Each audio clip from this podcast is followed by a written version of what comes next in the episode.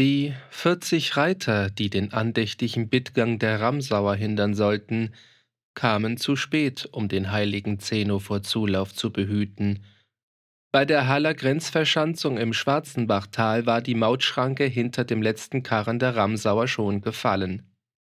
Drei gartnische Hofleute setzten im Schuss des Rittes über den Grenzbaum hinüber, dann rasselten die Torbalken herunter. Und während die ausgesperrten 37 Reiter ein zorniges Geschrei erhoben, kam es innerhalb des Tores zwischen der Besatzung des Grenzwalles und den drei Abgeschnittenen zu einem Scharmützel, in dem der heilige Zeno-Sieger blieb. Aber zwei von seinen Soldknechten mussten ins Gras beißen, was bei dieser mitternächtigen Finsternis kaum zu sehen war. Die 37 hatten sich bis zum berchtesgadenischen Grenzwall zurückgezogen, der ein paar hundert Schritte von der feindlichen Mauer entfernt lag. Sie waren in großer Sorge um die abgeschnittenen Genossen und hielten Kriegsrat. Der junge Hundswieben, der noch den Pulverdampf der Anna Susanne in den Nasenlöchern hatte, wollte stürmen und gebärdete sich so berserkerisch, dass ihn seine besonnenen Stiftsbrüder nur mit Mühe von diesem sinnlosen Beginnen abhalten konnten. Jeder Angriff war aussichtslos. Wohl zählte die Besatzung des feindlichen Werkes kaum mehr als ein Dutzend Helme, doch bei der Enge des Tales konnte dieses Dutzend den Wall so lange halten, bis Verstärkung vom heiligen Zeno kam und die Gartnischen sahen auf dem Bord der zenoischen Mauer das kochende Wasser in den Kesseln dampfen und die Pechgrenze brennen. Wie der erfahrene Malimis im Ruhnotterhofe, so hatte der Staatskluge Franzikopus Weiß bei der Schwarzbachwacht des heiligen Zeno ein bisschen vorgesorgt für alle Fälle. Und hatte aus Herrn Ottmar Scherchhofers hilfreichem Reisewagen zwei Faustbüchsen mit Pulver und Blei zurückgelassen. Auf jeder Seite des Tores drohte solch eine mit roter Menninge angestrichene Blitzröhre. Die Besatzung des gartnischen Grenzwalles war ohne Feuerwerk. Wohl besaß der heilige Peter zu Berchtesgaden schon seit einigen Jahren acht Faustbüchsen, die hatte man aber bei diesem Nachtritt nicht mitgenommen – weil der junge Hundswieben im Hirschgraben auch das letzte Körnlein Pulver verschossen hatte, das im Arsenal des Stifts aufzufinden war. Aber die abgeschnittenen Kameraden im Stich lassen? Das ging nicht an. Man musste parlamentieren. Herr Jettenrösch, der die hübscheste Pfennigfrau zu Berchtesgaden und vielleicht aus diesem Grund ein ruhiges Blut besaß, ritt mit dem weißen Fähnlein, begleitet von zwei Fackelträgern, vor die feindliche Mauer. Hier sah er beim Schein der Pechflammen drei Männerköpfe zur Strafe des Friedensbruches auf der Mauer stecken. Ohne seinen Antrag auszurichten, wandte er das Ross und ritt mit blassem Gesichte zurück. In der berchtesgadenischen Schanze entlud sich die Wut der Herren gegen den unglücklichen Wallmeister, der die andächtigen Bittgänger durch Tor und Schranke gelassen hatte. Der Mann verteidigte sich, es wären voraus die vielen Weiber und Kinder gekommen, mit einer so lauten und inbrünstigen Litanei, dass man den Lärm der nachfolgenden Viehherden und Karren nicht hätte vernehmen können. Solch eine fromme Wallfahrt durfte man doch nicht stören. Und ehe man Verdacht schöpfen konnte, waren an die 200 Mannsleut und Buben in Wehr und Eisen da, trieben Holzkeile in die Nuten des Falltores und sicherten den Durchzug des letzten Ochsen. 14 Spießknechte gegen 200 Männer und gegen die eigenen Landsleute? Diese unanfechtbare Logik reichte nicht aus, um den Wallmeister der berchtesgadenischen Schwarzbachwacht vor einem üblen Schicksal zu bewahren. Er wurde seines Amtes entsetzt, an Händen und Füßen gebunden und auf einen Gaul geladen. Sechs Reiter blieben zurück, um bis auf weiteren Befehl die Besatzung der Schanze zu verstärken. Zwölf Reiter wurden am Taubensee und in der Ramsau den Exekutierern beigegeben, die Herren mit dem übrigen Gefolge und mit dem gefesselten Wallmeister ritten nach Berchtesgaden. Noch ehe sie heimkamen und Herrn Peter Pinzenauer den misslichen Ausfall ihres Unternehmens berichten konnten, war aus der fürstlichen Kanzlei des heiligen Peter an die Adresse des heiligen Zeno ein höfliches Dankschreiben für die nachbarliche und barmherzige Hilfe abgegangen, die Herr Konrad Ottmar Scherchhofer dem Marimpfel und seinen Leidensgenossen geleistet hatte. Als Herr Jettenrösch seine Meldung von den Ereignissen bei der Schwarzbachwacht erstattete, sprach der Propst einige Worte, die bitter ernst gemeint waren und doch einen heiteren Anklang an einen berühmten Spruch des römischen Kaisers Augustus hatten.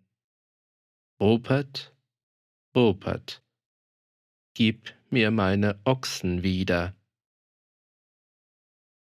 Um die Mittagsstunde traf ein Pergament des heiligen Zeno ein, der den heiligen Peter von Berchtesgaden zu versöhnlicher Güte mahnte, sich kräftig der zu reichen Hall erschienenen Bittgänge annahm und den Strafvollzug wider drei Friedensbrecher unter Hinweis auf die einschlägigen Gesetze meldete.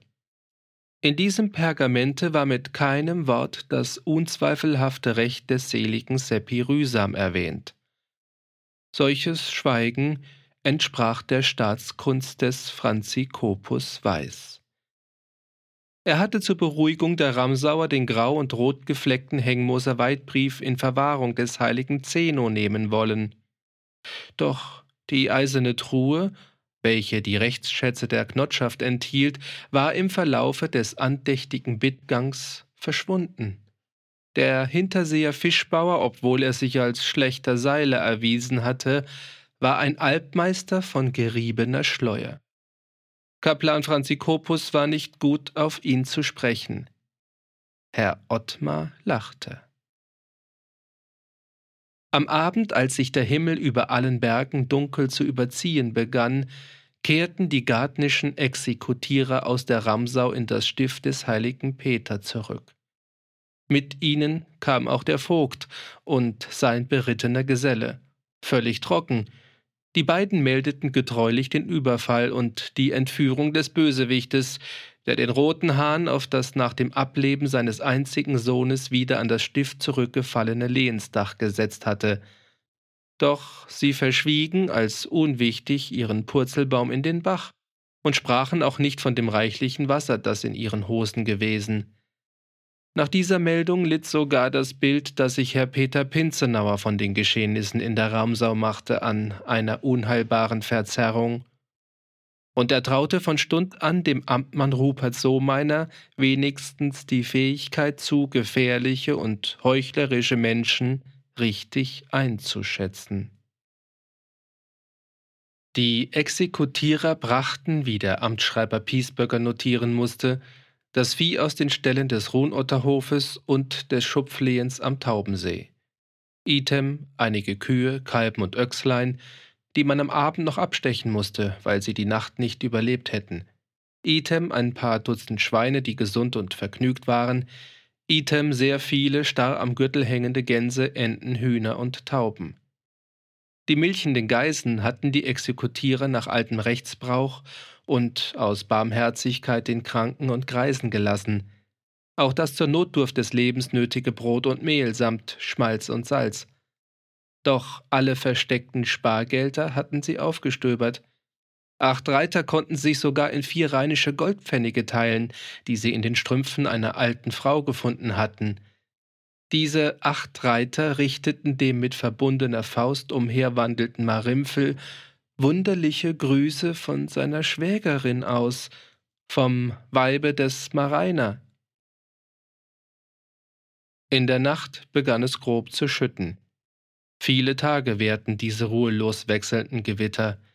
Die Bäche traten über die Ufer, die Straßen wurden zu dickem Morast, um alle Berge und Wälder hingen die schweren Nebel.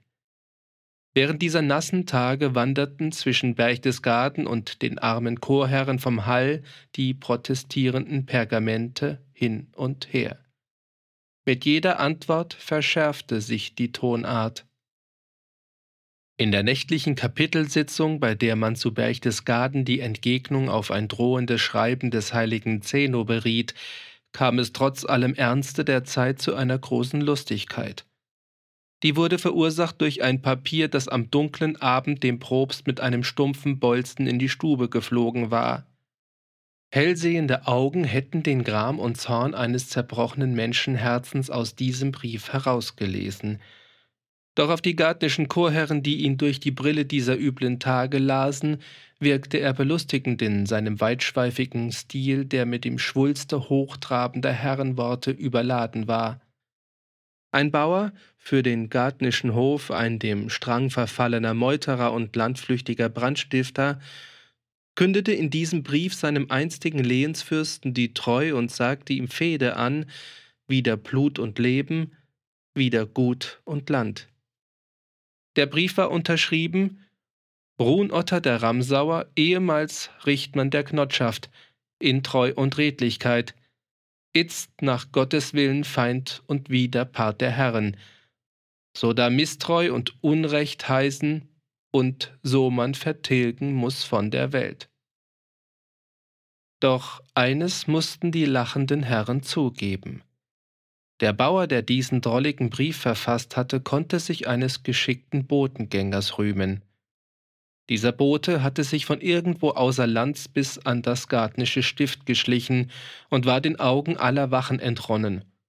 Und ein guter Armbruster musste das gewesen sein, der die um den stumpfen Bolzen gewickelte Epistel in der Abenddämmerung von der Straße außerhalb des Hirschgrabens durch die kleine Fensterluke der Fürstenstube zu schießen verstand. Der Fedbrief des heiligen Peter wider den heiligen Zeno war geschrieben und lag gesiegelt und in einer Blechkapsel verschlossen zur Absendung bereit. Nur besseres Wetter musste abgewartet werden. Und um Zeit zu gewinnen und rüsten zu können, wechselte man noch immer Pergamente mit gereiztem Inhalt, doch mit höflichen Anreden. Zum Schaden für Land und Leute machte die Arbeit des Friedens Feierabend. Und die Arbeit für den Krieg begann. Herren ritten davon, um Geld zu borgen, wo es zu kriegen war. Söldlingswerber wurden mit zärtlichen Verheißungen nach vielen Orten gesandt. In den Korn- und Haferkammern wurde lärmend geschanzt, die Backöfen und Selchereien rauchten durch Tag und Nacht, die Schneider bekamen Schwielen an den Fingern und ruhelos hämmerten die Hufschmiede, die Schwertfeger und die Wehrklempner. Mit liebevoller Sorgfalt behütete man die Anna Susanne und erhielt sie bei geölten Rädern. Steinkugeln wurden gemeißelt und mit Blei umgossen. Sechs Karren sandte man nach Salzburg, um Pulver zu holen. Sie kamen nicht leer zurück, doch sie brachten nur Salpeter und Schwefel. Der Salzburger sagte, da es in den bayerischen Landen zwischen Herzog Ludwig und Herzog Heinrich bedenklich gäre, könne er aus Vorsicht seines trockenen Pulvers nicht entraten.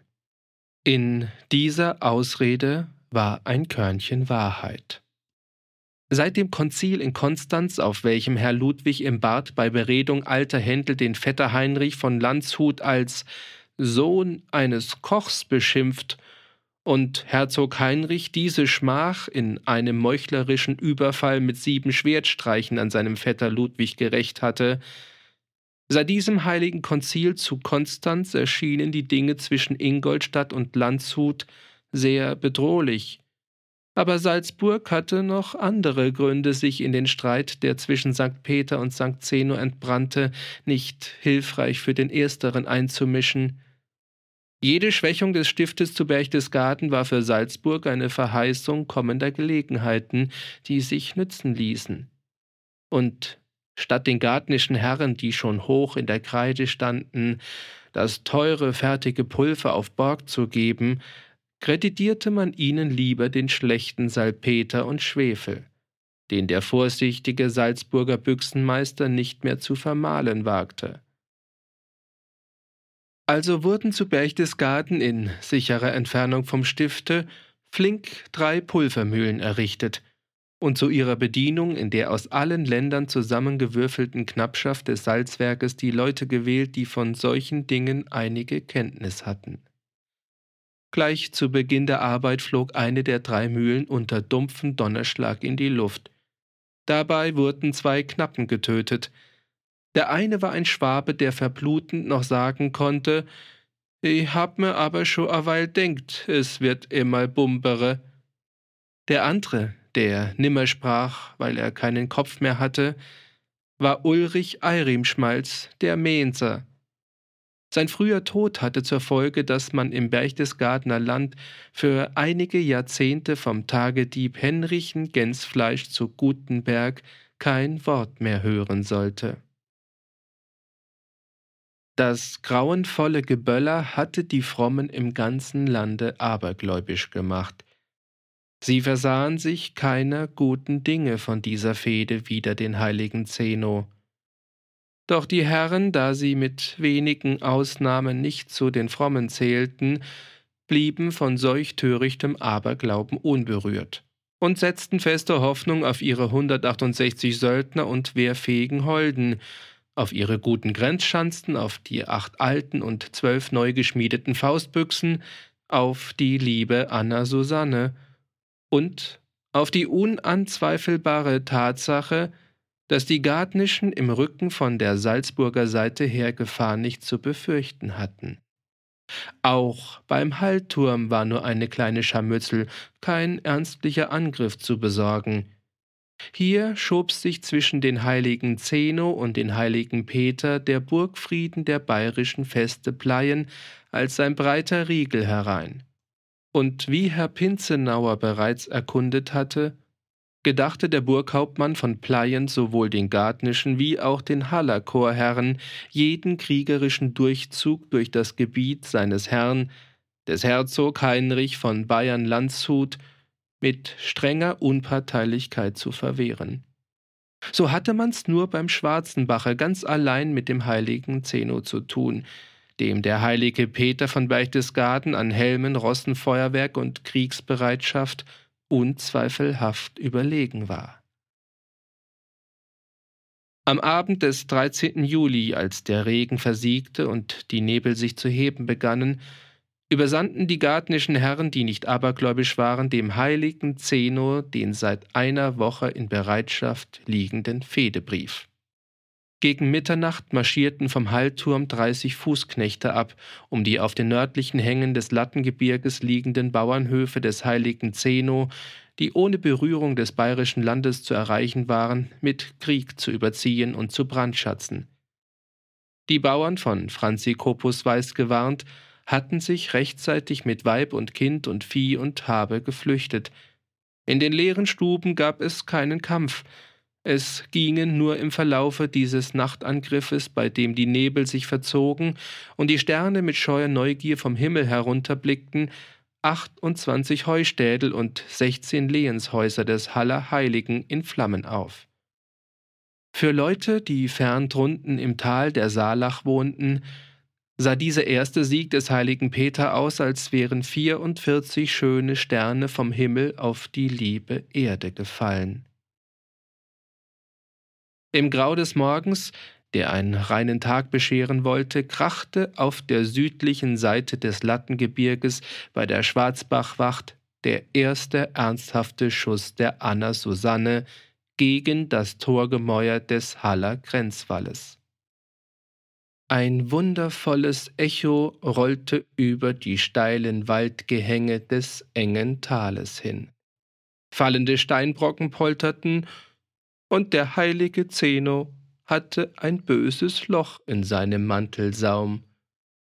Die drei Mannsköpfe, die noch immer auf der Mauer staken und denen der vierzehntägige Regen die Haare glatt um die Schläfen frisiert hatte, machten bei geschlossenen Augen sehr kummervolle Gesichter.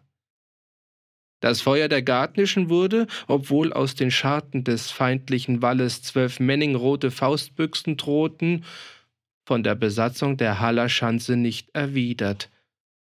Und die Leute des heiligen Zeno deckten sich so gut, dass man nur ab und zu einen Helm hinter den Scharten huschen sah, der zweite Schuss der Anna Susanne bohrte in die feindliche Mauer ein neues Loch, das flink wieder von innen mit Bruchsteinen zugestopft und verkeilt wurde. Bis zur Mittagsstunde krachte die Anna Susanne siebenmal. Immer wieder in dem engen Tal dieses wundervolle Gedonner mit rollendem Echo, indes die Sonne schön zu scheinen begann und den nassen Farbentopf der Welt in Frische glänzen machte. Doch an der feindlichen Mauer, obwohl sie schon sehr zahnlückig herüberguckte, wollte die Sache nicht flecken. War die Augsburger Kammerbüchse kein Meisterwerk? Oder fehlte dem zu Berchtesgaden fabrizierten Pulver die richtige Triebkraft? Man sah, dass die Anna Susanne noch sehr oft läuten musste, bis da drüben eine sturmfähige Bresche entstehen würde. Siegwart von Hunswieben, der als Büchsenmeister fungierte, wurde ungeduldig und hatte einen Einfall, den er als Hannibalisch bezeichnete. Im Kerne war es ein ganz simples Rechenexempel. Sollte man 30 Gulden bezahlen, so muss man nicht 30 mal einen Gulden auf den Tisch legen. Man kann auch zehnmal je drei Gulden blechen. Die brennheiße Anna Susanne wurde mit kaltem Wasser gekühlt. Dann verabreichte man ihr die dreifache Ration Pulver. Man trieb den Holzklotz mit festen Schlägen ein und setzte drei Kugeln drauf. Da war die Anna Susanne so gesättigt, dass ihr der letzte mit Blei umgossene Steinbissen noch mit einem weißen Blink zum Munde herausguckte. Feinpulver wurde ins Weitloch gegeben und auf des jungen Büchsenmeisters Kommando sollte der Lundenmann den langen mit dem brennenden Schnürlein umwickelten Eisenzangel auf die Zündung senken. Diesem kriegerischen Instrumente hatte Siegwart von Hunswieben in seiner scherzhaften Art den Namen Büchsenlebner gegeben – weil dieser Funkenzangel im Schoß der Anna Susanne hochzeitlich das feuersprühende Leben erzeugte. Mit Ausnahme der Feuerwerker rückten alle Herren und Knechte vor den Wall, um bei Niederbruch einer starken Bresche gleich mit dem Sturm zu beginnen. Der erfinderische Büchsenmeister Hunswieben hatte sich auf eine Mauerkante geschwungen, um die Wirkung seines hannibalischen Einfalles besser erspähen zu können. Drüben hinter dem feindlichen Walle mochten die mit Bolzen und Pulver sparenden Helden des heiligen Zeno nichts Gutes ahnen. Kein Helmbusch und kein Schaller war zu sehen. Die gegnerische Mauer stand wie ausgestorben da und wartete des Schicksals, dem sie nimmer entrinnen konnte. In Spannung und heiß erregt, lang den Hals streckend, kommandierte Siegwart von Hunswieben mit glockenheller Jünglingsstimme: Den Lebner an die Büchs!